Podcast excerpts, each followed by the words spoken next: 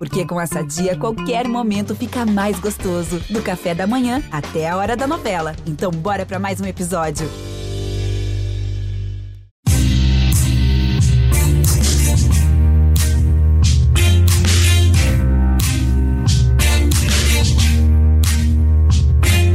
Olá, ouvintes do GE, eu sou Rodrigo Capelo, este é o Dinheiro em Jogo. Hoje nós vamos atualizar as nossas noções sobre patrocínios com um estudo em primeira mão para você, nosso ouvinte.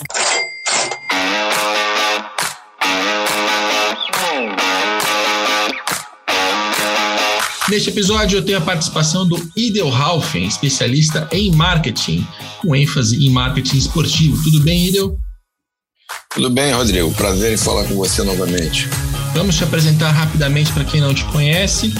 É, você é professor do Comitê Olímpico Brasileiro do COB, você tem é, serviços prestados à Confederação de Triatlon. O que mais você faz, Ida?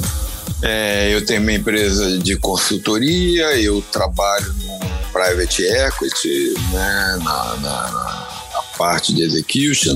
Estou é, como vice-presidente do JOC e o que talvez as pessoas é, lembrem mais de mim foi a, o tempo que eu fiquei como vice-presidente de marketing do Fluminense, mas toda a minha carreira foi voltada para a área de marketing, não necessariamente esportivo. Muito bem. E o IDEL faz um estudo anualmente, já há bastante tempo, que é um estudo que eu gosto bastante, sobre patrocínios e também fornecimento de material esportivo. Se der tempo nesse episódio, a gente toca em material esportivo também, porque esses dois estudos o Idel fez recentemente. São estudos que são quantitativos. Então, basicamente, você pega todas as equipes de primeira divisão de cada país no mundo e analisa ali quais são as marcas que estão patrocinando e depois, claro, aplica, é, né, organiza aqueles dados para que eles nos contem alguma coisa. Então, a gente vai falar aqui de segmentos de patrocinadores, a gente vai falar de qual segmento está tá crescendo, qual segmento está diminuindo, diferenças de país para país, de curiosidades, tudo isso está nesse estudo do IDEL. É, quantos países você, você mapeia mesmo, IDEL? Nesse estudo de patrocinadores master, são 32 países. 32 países? Ah, procurando dar uma representatividade em termos da própria importância do continente. Tá? Você vê que, por exemplo, a Europa é 60,1% dos clubes da amostra são da Europa e 17,4% da América do Sul. São os principais. Legal. E só a primeira divisão, né? Então, Série B do Brasil, por exemplo, não, não entra. Não. Tá. É, com tanto clube grande rebaixado para a segunda divisão, em algum momento você vai ter que ampliar esse escopo aí. Mas é, é. vamos começar pelo Brasil, até, até porque esse, esse, esse é um ponto, né? A, a, gente aqui no Brasil teve uma mudança. Os, as empresas do ramo de finanças, né, bancos, etc., uhum. elas perderam a hegemonia em função de rebaixamento de duas equipes Curitiba e Vasco foram para a segunda divisão, dentro da, da mostra que você está tratando, uhum. e outras três trocaram de patrocinadores. Estamos falando de Corinthians, Atlético e São Paulo. É, Atlético e São Paulo foram para trocaram bancos por empresas de apostas. Então a gente começa falando de Brasil. O que é que te chama atenção em relação a, ao nosso estado aqui? É, o que chama atenção no segmento de a, segmento de apostas é, passou a ter a hegemonia em termos de patrocínio masters mas o que eh, talvez seja mais pitoresco, digamos assim, é que o setor de apostas, né, aposta é algo, o, o jogo não é permitido no Brasil, mas o patrocínio de apostas é. Ao contrário do segmento de bebidas alcoólicas e de cigarros, onde é permitido o consumo, mas não é permitido o patrocínio. Então, essa situação é algo bem interessante de se destacar. É curioso, até meio bizarro, né?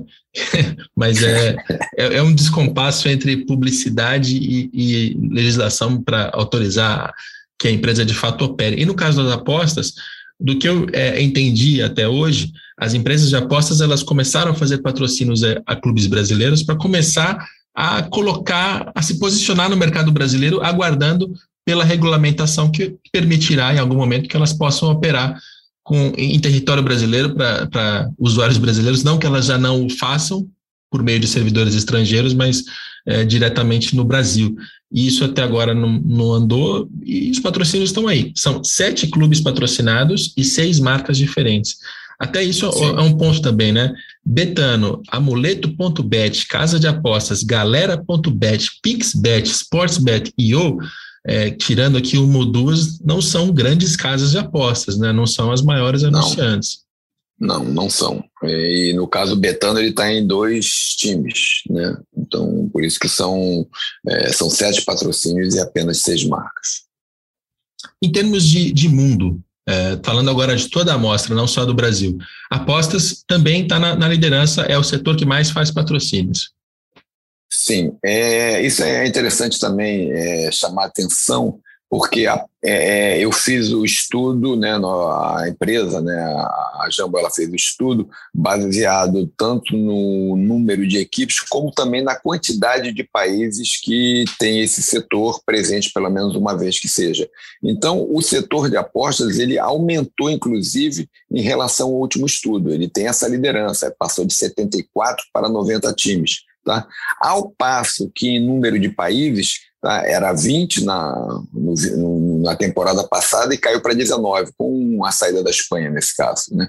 Então, é, é, no caso de em número de países, eles estão na quarta posição, ou seja, é, em número de países que tem o setor de apostas né, patrocinando pelo menos um time, tá? ele é apenas o quarto, perdendo para finanças, para varejo e para bens de consumo. É, e, e, tem alguns detalhes ali que, é, acompanhando outras reportagens e outros momentos, a gente já conhece. Então, por exemplo, Inglaterra é um país que tem uma alta concentração aqui de empresas de apostas fazendo anúncios, né? Quando a gente uhum. pega da primeira divisão da Inglaterra, 45% dos clubes têm uma empresa de apostas na camisa. E quando a gente vai entender por quê, né, é, são empresas asiáticas, é, chinesas, elas não uhum. podem fazer publicidade das apostas na própria China, porque o governo proíbe, não pode.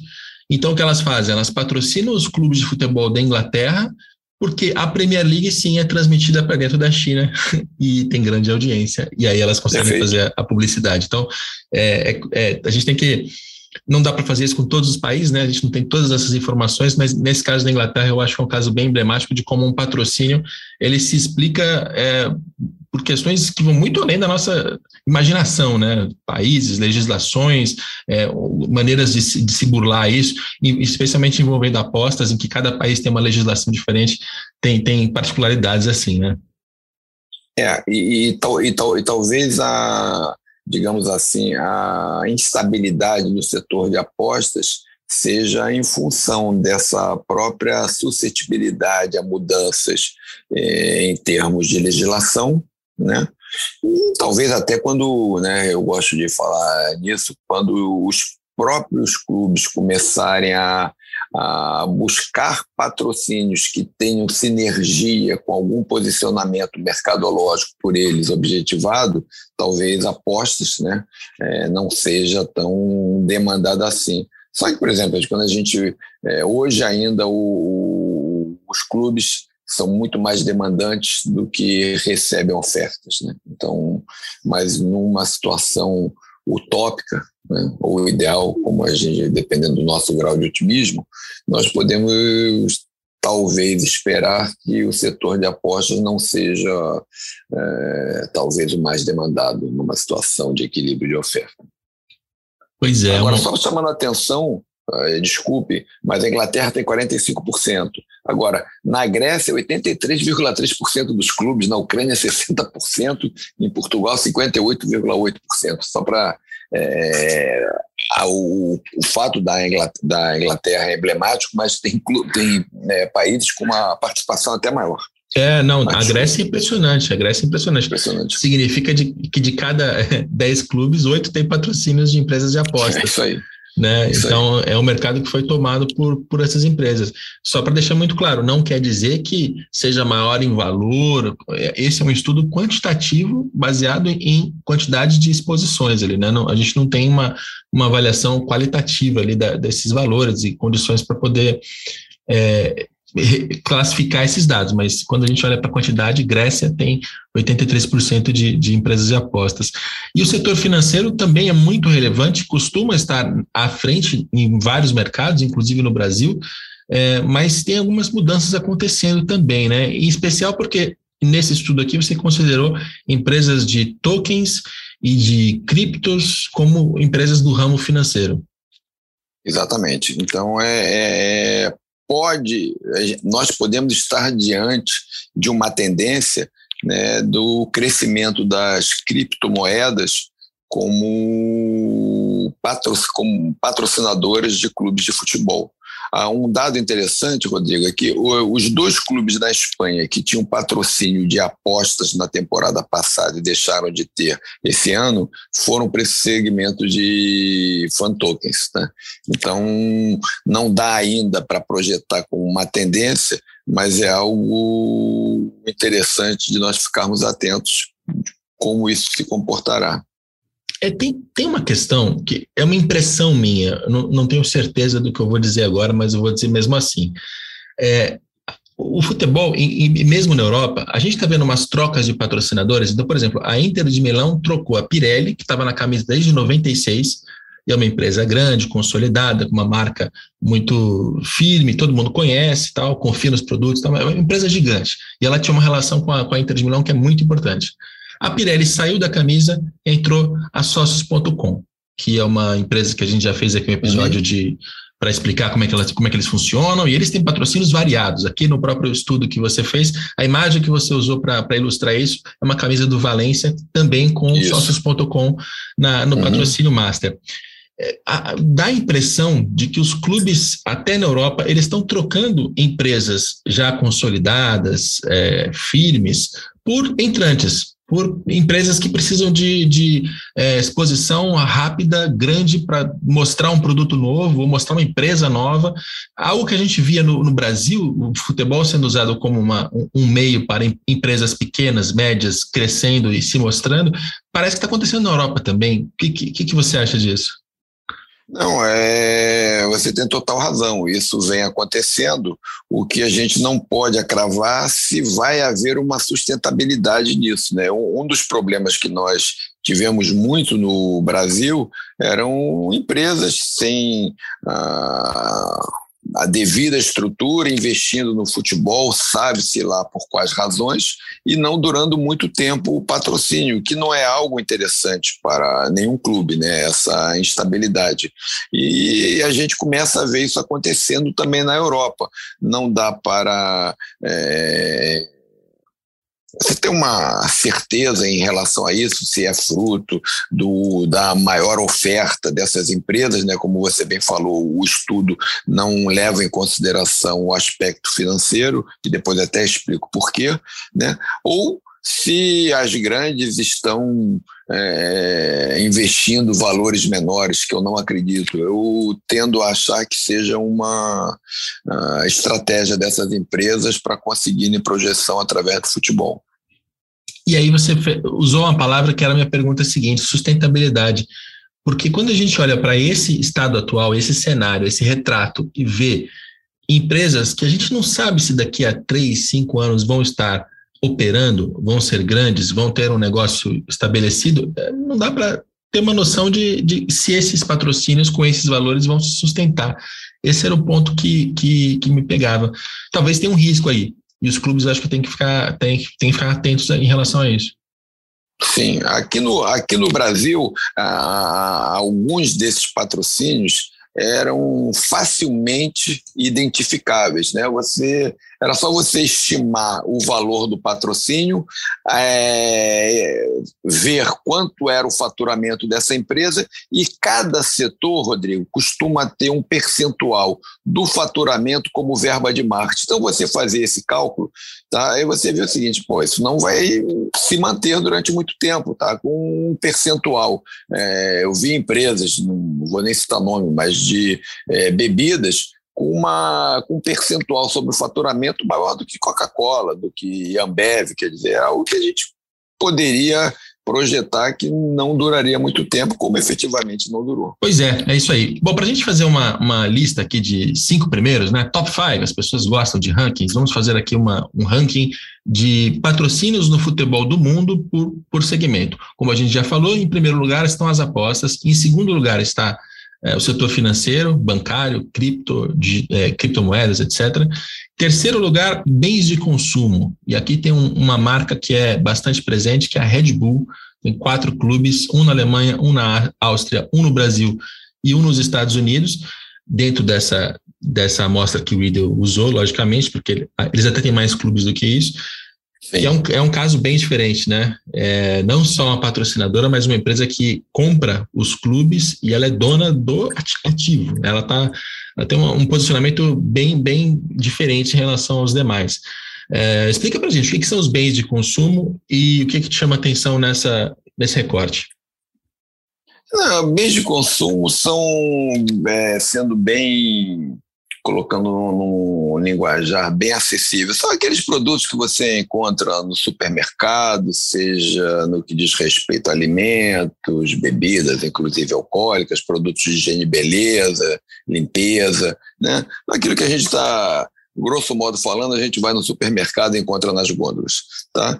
É, a gente consegue ver que, é, em termos de globalização, a gente encontra de fato Red Bull nesses quatro times que compõem essa amostra.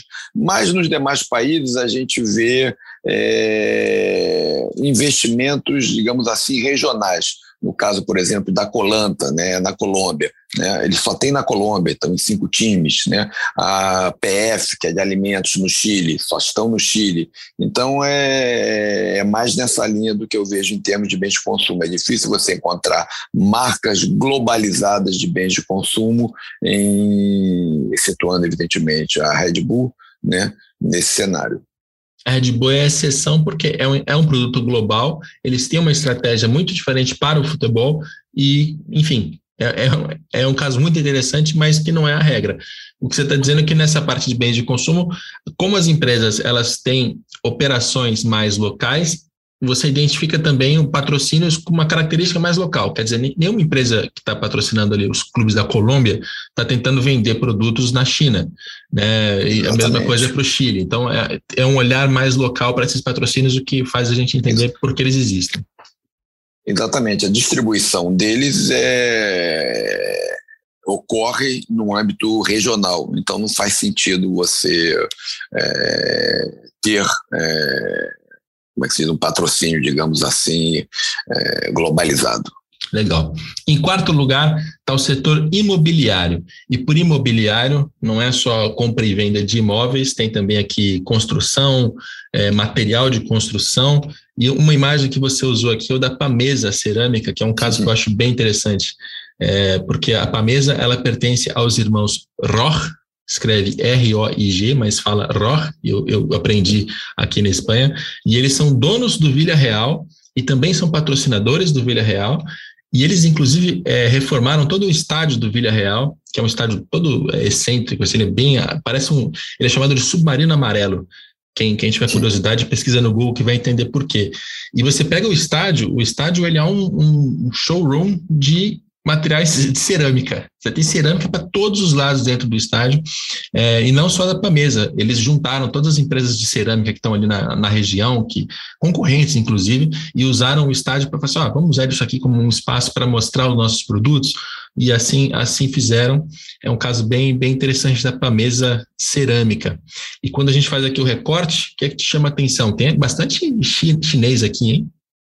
É, primeiramente, sobre o caso da Pamesa, pelo ponto de vista de marketing, a gente consegue ver uma ação bastante interessante, né? Que ele está conseguindo ativar o produto que eles têm e não só a marca dele, como de toda a concorrência. Ou seja, você acaba prestando um serviço para o próprio mercado tá? É evidente, ou seja, ele cria o que a gente pode chamar assim de uma cultura do produto de cerâmica e evidentemente ele acaba tendo uma vantagem maior por ele estar na camisa, por ele fazer parte do estádio e tudo. Então é pelo prisma de marketing, é uma ação bastante interessante. Sobre o que você falou da China, é, quando a gente coloca essas empresas de construção, que não necessariamente é, só comercializam, mas também constroem grandes obras e tudo, tá? É, a China tinha muitas empresas antes de, de, da mudança da legislação lá, que eram, que eram das próprias empresas de construção. Então, é, por isso essa maior incidência de empresas do setor imobiliário na China.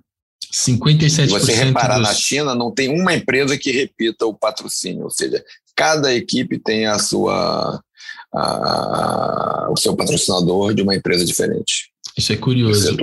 E 57% dos clubes lá, dentro dessa amostra, tem uma empresa com, com setor do setor imobiliário na camisa. Né? Ou seja, mais da metade da, da, da, liga chinesa tem, tem empresas desse tipo fazendo publicidade na camisa. Em quinto lugar, varejo. E aí é bom fazer a distinção entre bens de consumo e varejo. Né? Bens de consumo são os produtos que estão nas gôndolas. Varejo são os donos das gôndolas, é isso? São supermercados? Exatamente. É uma, é uma, é uma forma inteligente de fazer essa, é, essa diferença, de colocar essa diferença, exatamente, né? E não necessariamente só os supermercados, a gente tem, a gente coloca aqui postos de combustíveis, padarias, shoppings, né? A gente usou o exemplo do bens de consumo, tá? Mas ela é, no caso do varejo, ela tem uma abrangência maior, né? até shopping center, como eu falei, comercialização de automóveis, né? além das próprias lojas de material de construção, né? que aí, no caso, pega os produtos do material de construção do setor imobiliário. E tem uma empresa aqui que muita gente já deve ter visto na camisa, não sabe o que é, agora o Ida vai apresentar, que é a Rakuten. Rakuten, Rakuten de comércio é, eletrônico. Patrocinadora do Barcelona, e eu confesso, é, eu não sabia de cabeça o que, que fazia a Rakuten, não, porque é um, é. é um patrocínio difícil de entender, assim, por que ele existe, o que, que ele está fazendo ali. É um comércio eletrônico é. japonês, é isso? É... Um comércio eletrônico já, um comércio eletrônico japonês. Eles estão na, no, no Barcelona, como você falou, e mais um time na, no Japão. No Japão, que eu não estou me lembrando qual é, mas eu falando contigo aqui, eu vejo e, e falo durante a, esse nosso papo. Legal. Assim a gente fecha o top 5, né? O setor que mais participa é o de apostas, depois finanças, depois bens de consumo, setor imobiliário e varejo. É, esse é, o, é, a visão global, né? De patrocínios, quais são as empresas que mais fazem patrocínios. Tem algum setor aqui que é, te faz falta? Que você olhe e vê muito potencial, como empresas de telefonia, empresas de tecnologia, não sei. O que está que tá faltando aqui? Não, não quer dizer que esteja faltando. A gente colocou os cinco né, e a gente vê um, um mercado de apostas que está tomando espaço de é, talvez empresas mais do perfil que nós estávamos acostumados a ver. Mas a gente consegue ver grandes clubes ainda com empresas do setor de telecomunicação, né, o Bayer, o próprio Ajax e tudo, né? Só para lembrar, o patrocinador da Rakuten é o Vissel Kobe. Tá? Mas voltando, então a gente consegue ver é, esse setor de telecomunicação, é, talvez escolhendo as empresas, né, ou com ações regionais, como a gente vê no Paraguai, a Tigo em três times do Paraguai. Então é mais nessa linha e tudo. E tem algumas curiosidades, né? Eu gosto desse slide que sempre está no estudo do William, porque em termos assim de informação, de inteligência de mercado, talvez não seja aquele que vai te, te iluminar mais, mas é o que mais te diverte, porque tem aqui patrocínio de uma empresa de é, defesa aeroespacial no Racing da Argentina, a Aeroset. Tem uma, uma marca de biquínis, a Maca, que está no Rio Negro Águilas, da Colômbia. Tem uma empresa de estacionamentos, Care Park, no Budafok da, da Hungria, tem uma empresa de tratamento de água no Ross County da, da Escócia. Certamente, é, para explicar esses, esses investimentos aqui, a gente precisaria ir lá no detalhe de cada um desses clubes para entender, né? Porque deve ter alguma, alguma característica local que explica essas, esses investimentos. Sem dúvida. E além da característica local, né, é, né, tem também, pode ter também algum tipo de relacionamento que venha a levar a isso, né? Ou seja, pode ter até é, patrocínios que tenham sido é, planejados e tudo, mas outros a gente pode inferir com grande dose de certeza que o relacionamento entre as partes foi fator preponderante para essa opção de patrocínio. Muito bem. Este é o estudo de patrocínios master da Jambo Sport Business, empresa do Idel que tem a participação também do Luiz Rato e do Francisco Machado, dois nomes que assinam esse, esse material junto com o Idel. Eu vou te pegar de surpresa, Idel, que a gente tem mais alguns minutinhos para fechar meia hora de podcast e falar sobre o estudo de marcas de material esportivo. Eu até já fiz um texto na, na editoria de negócios do GE, mostrando ali em linhas gerais é, o que você levantou nele, mas eu acho que a principal história, né, a gente não vai fazer aqui um levantamento igual esse que a gente acabou de fazer, de ir uma por uma, mas a principal história ali é, é uma mudança no perfil das marcas que investem em clubes brasileiros, ou pelo menos que estampam a camisa, né, que fornece material para clubes brasileiros. Porque quando a gente olhava para o cenário lá em 2013, 2014, 2014, 2015, por ali, você tinha a Penalty, você tinha a Topper, você tinha a Lupo, você tinha Olímpico, você tinha várias marcas brasileiras que estavam nas camisas dos clubes de primeira divisão. Né? Elas tinham uma, uma relevância nesse mercado que, e, e, olha que elas tinham a concorrência de Nike, de Adidas, porque estava no período pré-Copa do Mundo e essas marcas estavam investindo. Passaram-se os anos, né? Quando a gente olha o cenário de 2020, 2021, só a Penalty manteve um clube é, e a outra marca brasileira é a Volt, que está na camisa do América Mineiro. Elas foram substituídas, né? Elas, elas saíram meio do, de, desse cenário. O que está acontecendo? Esse, esse mercado ele ficou digamos assim, maduro no sentido das empresas é, estarem valorizando mais a parte comercial do que propriamente a exposição da marca. E isso faz com que as empresas façam o orçamento delas imaginando uma taxa de retorno que é, não era contemplado é, no passado. Né? E outro fenômeno que acontece nisso também é o fato do crescimento das marcas próprias que podem ter surgido como uma opção às marcas regionais, digamos assim. Então, eu vejo mais nesse cenário, uma busca maior das empresas por é, resultados comerciais e financeiros, tá? ao contrário do que havia no passado, onde a exposição da marca fazia a, a, é, tinha uma, um, um valor muito preponderante. É para ilustrar isso, Atlético Goianiense, Bahia, Ceará, Fortaleza e Juventude, cinco clubes de primeira divisão no Brasil, considerando aqui esse retrato, né? Eu sei que o campeonato já acabou, é, alguns foram rebaixados, tal, mas nesse retrato aqui eram cinco clubes com marca própria, Dragão Premium, Esquadrão, Vozão, Leão, 1918 e 1913. É, e esses eram clubes que, oito anos atrás, é, é justamente aqueles que fechavam com a Penalty, com a Topper, com a Lupo, com a Olímpicos, né? Ou seja, é, Olímpicos não, Olímpicos estava tava numa outro, uma outra estratégia, mas eram clubes que tinham essas marcas. Ou seja, eles optaram por, em vez de fechar com essas empresas, fazer aquele desenho em que eles fecham direto com a, com a fábrica, lançam a própria marca, então eles deixam de receber royalties sobre as vendas e passam a, a ser parceiros do negócio, né? eles ficam com a margem de lucro do, da operação. Que financeiramente a gente pode discutir, é resultado cada um deles individualmente, mas foi um movimento interessante nessa última década em termos de, de fornecimento de material esportivo. É, foi um movimento interessante, só que a gente não pode é, ser categórico em afirmar que se foi um movimento que partiu desses clubes buscando uma melhor forma de ser remunerado, ou também em função da própria oferta de empresas para supri-los com material esportivo. Né? Então, eu acredito que seja um misto disso. É, a impressão que eu tenho do que eu já conversei com, com dirigentes desses clubes é de que eles chegaram à conclusão de que, olha, qual que é a oferta da. É que, o ruim é que eu cito uma marca vai parecer que é uma coisa concreta. É hipotético, tá? Mas chegou uma proposta aqui da Topper. Quanto a Topper vai pagar? Não, nada.